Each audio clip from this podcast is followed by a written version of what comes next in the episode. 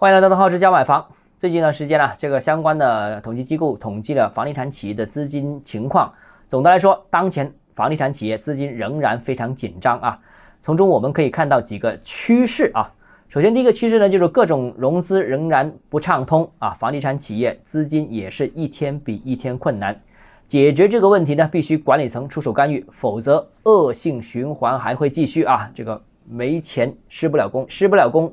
这个就卖不动，卖不动就更没钱，就更影响施工啊。这个如果真的恶性循环下去的话，最终会影响金融系统安全的。第二个呢，就是通过销售回笼资金呢，开始触底反弹啊，有些轻微的回升，这是好消息，说明楼市已经真的是见底了，成交量真的开始反弹了，这个是一个很好的消息，期待继续往前走啊。第三个呢，就是房地产企业资金总体到位情况呢，也有触底的迹象啊，但不等于危机解除。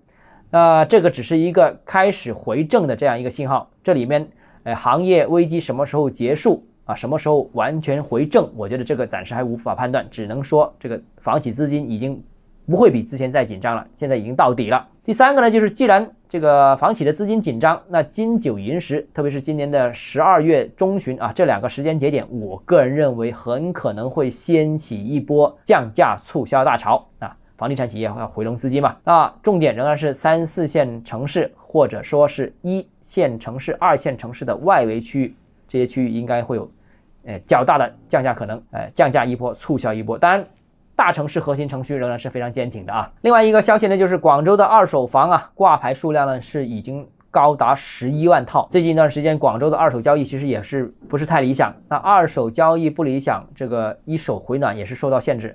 虽然二手成交是比较稳定，但是呢，广州现在很多的二手买家呢都是需要卖一再买一，卖了旧房子然后再买新房子。由于现在的这个二套房的这个房贷政策呢，呃比较严格，所以呢是阻碍了很多改善型需求的买家呃买房的。所以呢，他们必须要卖了旧房子腾出指标，卖了旧房子腾出资金。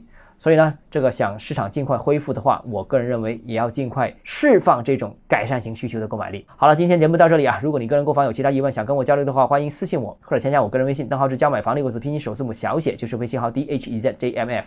我们明天见。